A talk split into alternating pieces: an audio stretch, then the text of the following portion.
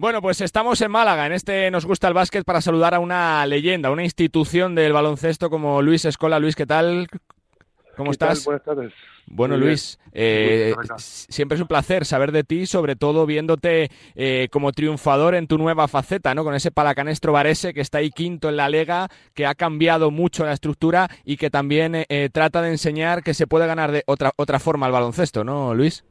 Sí, eh, nos está yendo muy bien, es un buen año, pero bueno, al final del día recién estamos empezando, ¿no? Para, para poder ese, hacer ese argumento falta mantener este éxito durante más tiempo, ¿no? Jugar un par de partidos bien, un par de meses, una temporada, incluso dos, eh, es posible, sucede todo el tiempo para que para, para decir que un método funciona o que una manera o que o que algo fue realmente bien, se necesita un poco más de tiempo, pero por ahora las cosas van muy bien. Te pregunto como aficionado, Luis, pasándotelo bien con la Euro, Euro, Euro, Euroliga, ¿no? Este año está tremendo, cualquier cosa puede pasar, no se sabe ningún cruce, solo cuatro equipos clasificados, la verdad que para el aficionado un gusto, ¿no?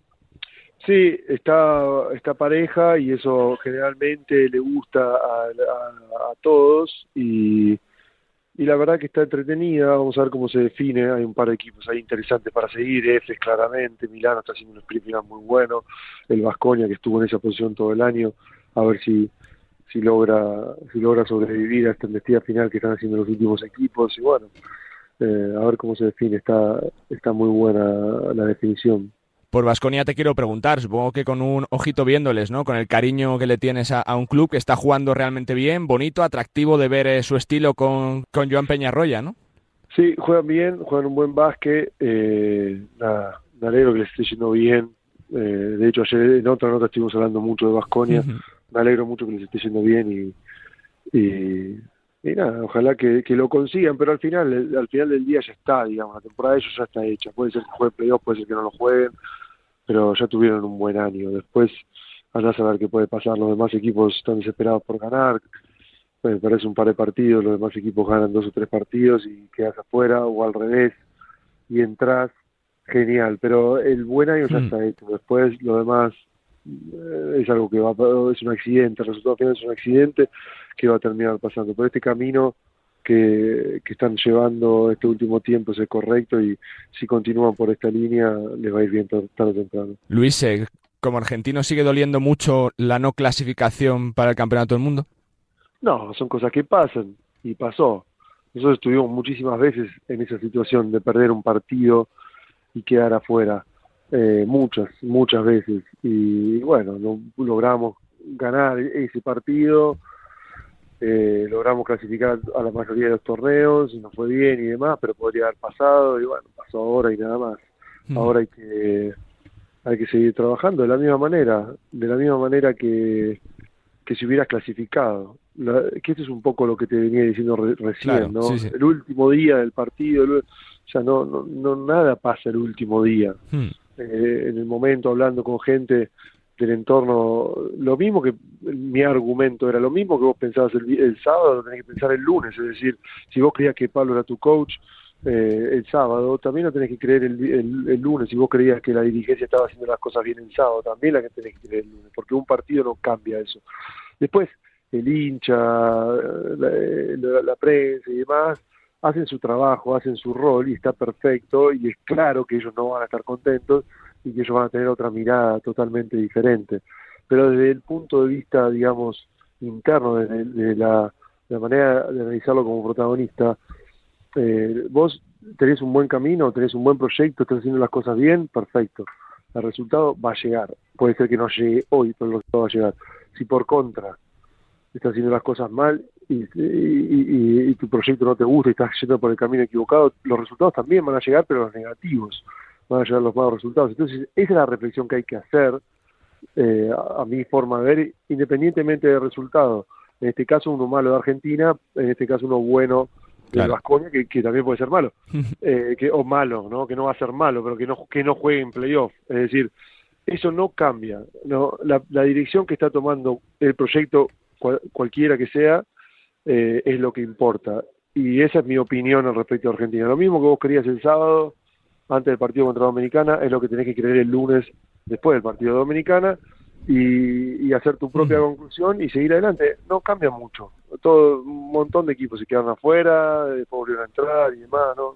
No pasa mucho realmente. Luis, eh, sois los, los, los, los, dos grandes cuatros de la historia eh, reciente del baloncesto FIBA, tanto Pau Gasol como tú, por lo que conoces la NBA, la Liga, por los enfrentamientos contra él.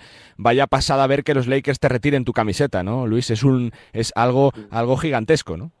Por muchos motivos, porque ya que te retire alguien tu camiseta es un motivo increíble, significa que generaste un impacto increíble en un lugar, un impacto tan grande que que quieren que ese número se quede vinculado a tu nombre para siempre. O sea, eso es un, un tremendo un tremendo logro, ¿no? Una cosa muy muy muy grande y después ¿en dónde? En Los Ángeles Lakers, donde está Kobe Bryant, donde está LeBron James, Karim Abdul-Jabbar, Magic Johnson y un montón de gente más que sería interminable nombrarlas, ¿no?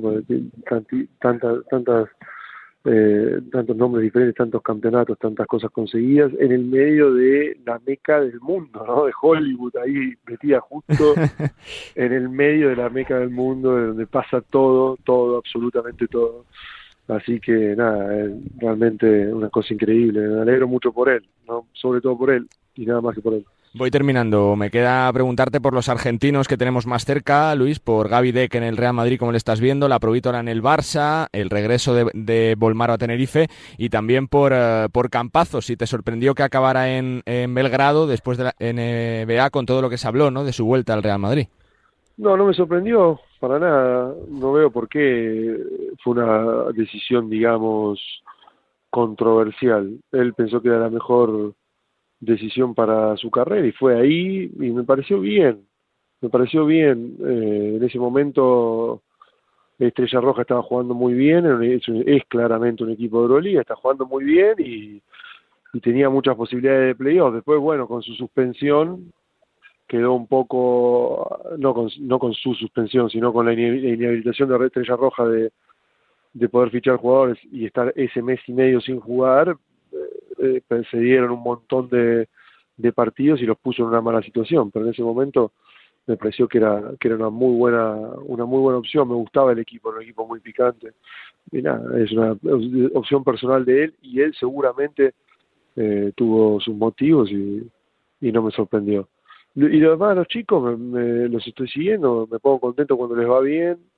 Eh, me parece que Volmaro fue un buen lugar para él que le va que le va a hacer bien eh, me parece que Nico claramente creció y Gaby también claramente, los tres, Gaby claramente creció y Luca también, muchísimo, también en un lugar que me gusta, como te dije, lo mismo que te digo de mm. Paco, te lo digo de Luca, ¿no? Cuando se fue para ahí me gustó lo que hizo, salir un poco de irse a otros lugares y ahí, eh, más que europeo es un poco más amplio y a veces nosotros en Argentina tenemos esa tendencia de encasillarnos eh, en dos o tres lugares más clásicos y, y eso no, no es que cierra puertas, sino que achica un poco el, achica un poco las posibilidades, ¿no? Y hay otros equipos, está el Estrella Roja que estamos hablando, está el Partizan, está los equipos alemanes que son destinos muy buenos, donde tienen unas organizaciones increíbles, con unos estadios increíbles y con unos proyectos increíbles, eh, están los franceses, es decir, hay un montón de lugares para ir y jugar en donde se puede jugar bien y creo que como pensando desde, el punto de vista argentino,